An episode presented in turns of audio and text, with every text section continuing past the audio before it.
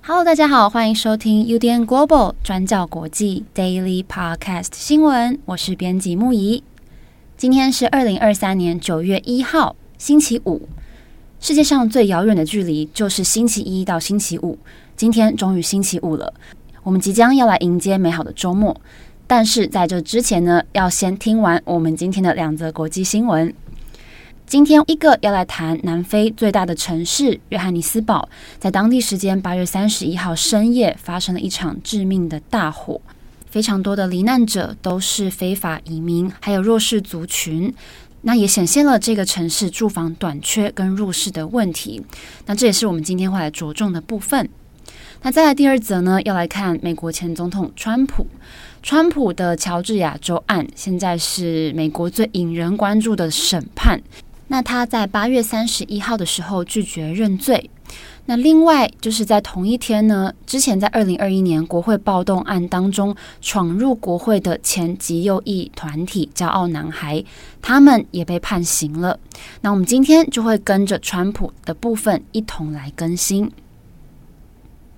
好，那我们今天第一则要来看南非约翰尼斯堡的大火。南非最大城市约翰尼斯堡在当地时间八月三十一号凌晨一点左右发生了大火。那位置是在这个阿尔伯特街的八十号这栋建筑当中。那这场火灾的延烧时间很久，超过十二个小时才扑灭。那直到八月三十一号下午，累计死亡人数是七十四人。那这七十四人当中，其中有十二名罹难者是儿童。那另外，大火也造成超过六十个人受伤。那他们现在分别在约翰尼斯堡的各地医院在接受治疗当中。那这栋发生事故的建筑物呢，是一栋五层楼高的公寓楼。那当中是住满了很多的这个弱势族群，那非常多的贫困家庭，还有很多非法移民。总计大概有两百多个家庭居住在这栋公寓楼当中。那之中呢，除了部分是南非本地人之外，其他主要是来自马拉维、坦桑尼亚，还有辛巴威等等其他国家。那有上百户的非法移民跟寻求庇护者。那到底为什么会发生这场火灾呢？这个原因目前还在调查当中。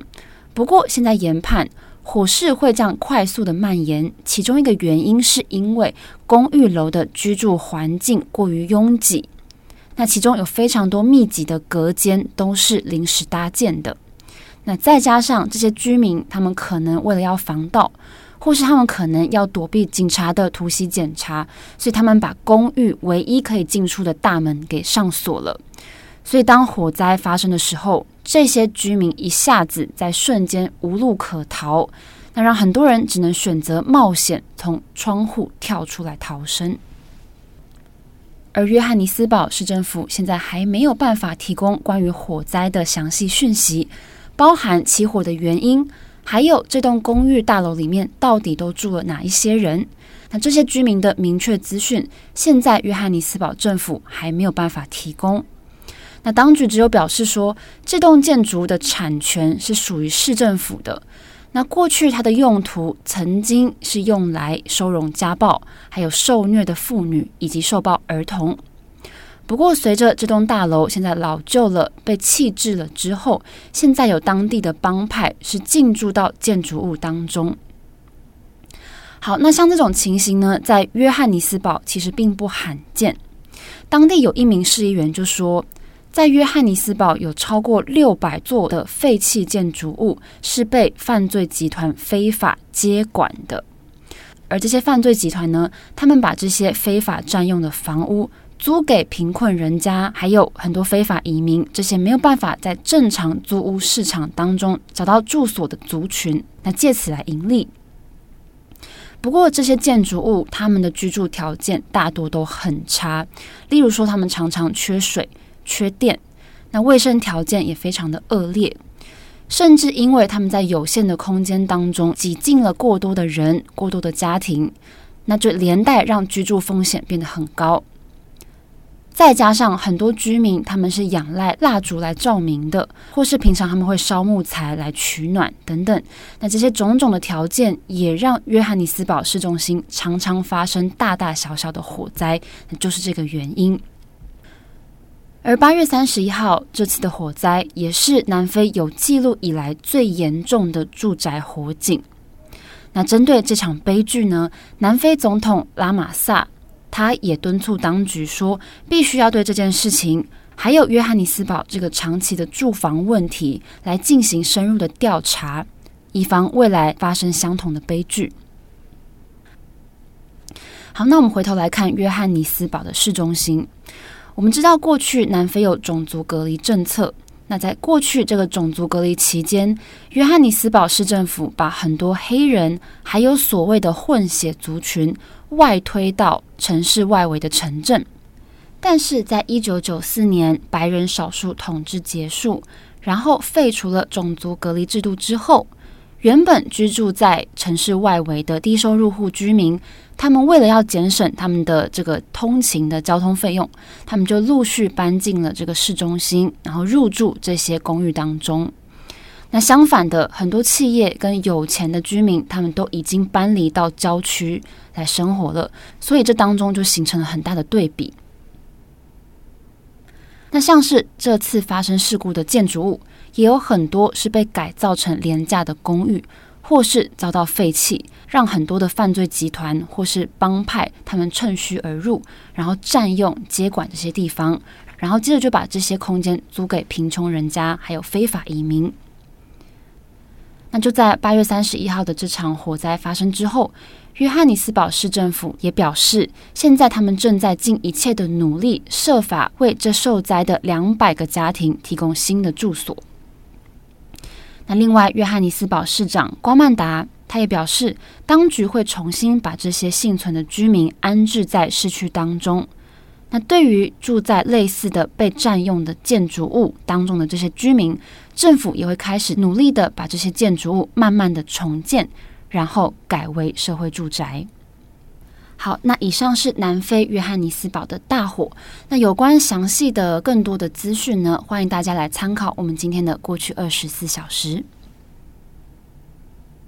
好，那我们今天第二则要来看美国前总统川普。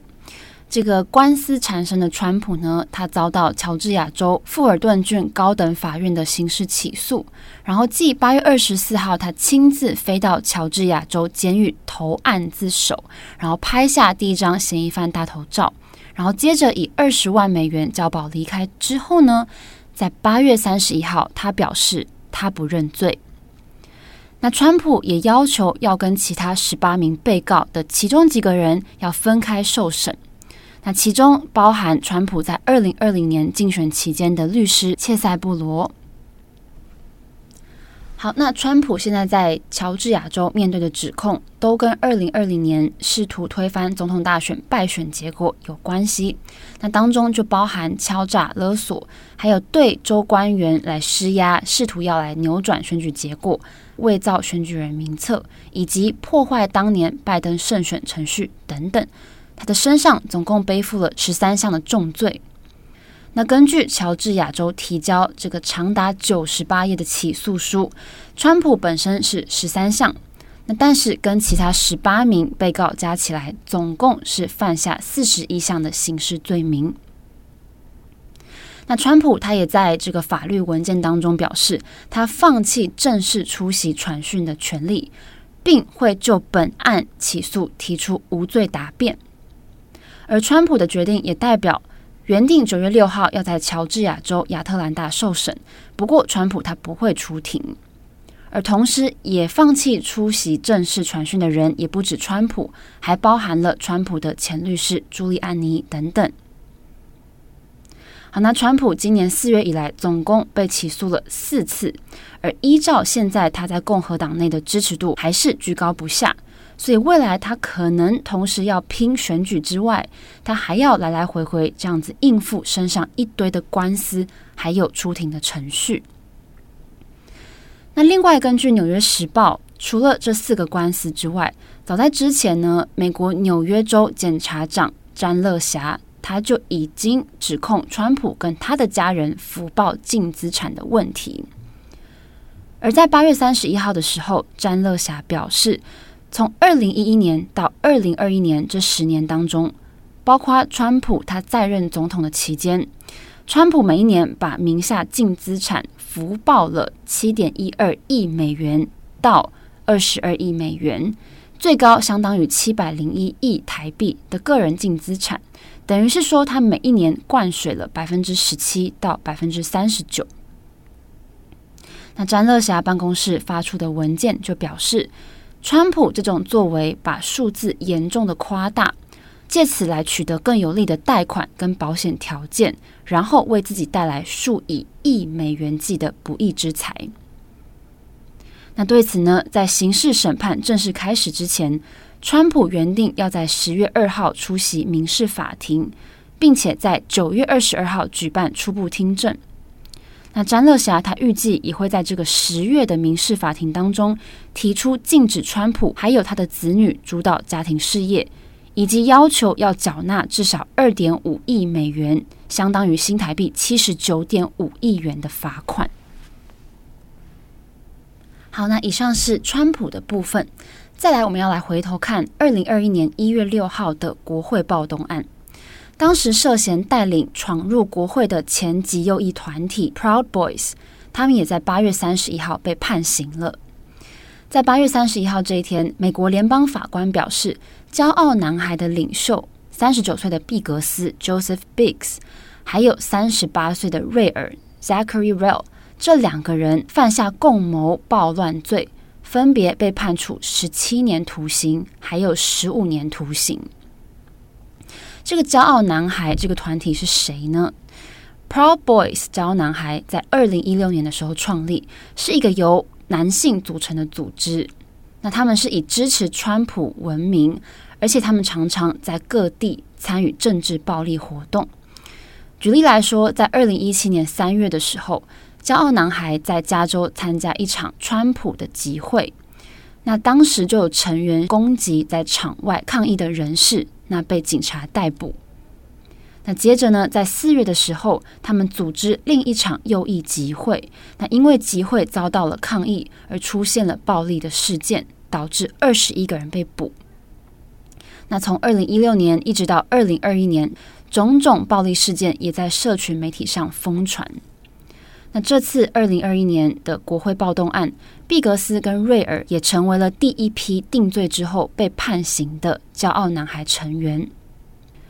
不过，之前联邦检察官求处的刑期分别是三十三年，还有三十年有期徒刑。也就是说，最后美国地方法官他们判处毕格斯还有瑞尔的刑期是远远低过这个联邦检察官求处的刑期。针对这件事情呢，美国地方法官凯利他是解释说，这样子的判处结果，并不是因为小看国会暴力情势的严重性，而是因为这个案子并不是大规模伤亡的案件。那如果真的处以联邦检察官求处的重刑，那可能会出现量刑不公的问题。而毕格斯跟瑞尔他们在被判刑之后的反应如何呢？他们都是声泪俱下。毕格斯他表示说，自己的女儿是一位性侵受害者。那他说，女儿现在非常需要他，不过他被关押之后没有办法陪伴女儿，这个有可能会伤害到他的女儿。那毕格斯他也解释说，他的心中并没有存在仇恨，那并不是如外界所说的这个他是恐怖分子。那这个是毕格斯的说法。那另外，瑞尔他在宣读声明的时候，他也流下了眼泪，说他要对家人致歉。好，那以上是有关川普还有国会暴动案骄傲男孩的最新判决。好的，那以上就是今天的 Daily Podcast 新闻。节目的最后，我们要来介绍一下我们这个星期的重磅广播。今天是二零二三年九月一号。是日本关东大地震一百周年。我们如果把时间点回溯的话，日本发生毁灭性的关东大地震，日期就是在一九二三年九月一号，也就是一百年前的今天。那发生地震的时间点就是在早上的十一点五十八分。所以这次的重磅广播，我们也是在今天早上的十一点五十八分的时候上线。那这一次呢，我们会跟大家来分享关东大地震当年到底是发生什么样的震灾悲剧。那这集重点除了天灾之外，我们也要回到人的身上。我们知道当年的这场地震啊，对于整个关东地区，包含东京、包含横滨等等，伤亡都很惨重。不过在震灾之后呢，在这种极端重创的状态之下，当时日本民众也开始流传各种的谣言。那时候，在日本的朝鲜人被传说会在震灾之后到处趁机放火作乱，或是说他们会在井里面下毒。那当时这个谣言就一传十，十传百，那最后演变成群众四处虐杀朝鲜人的暴力悲剧。那在这之中呢，除了朝鲜人之外，也有很多日本的民众成为被针对的对象。那最有名的事件就是非常残忍的福田村事件。那我们这集重磅广播就是要以福田村事件出发，来谈谈这种极端状态之中，因为谣言然后窜起衍生的暴力现象。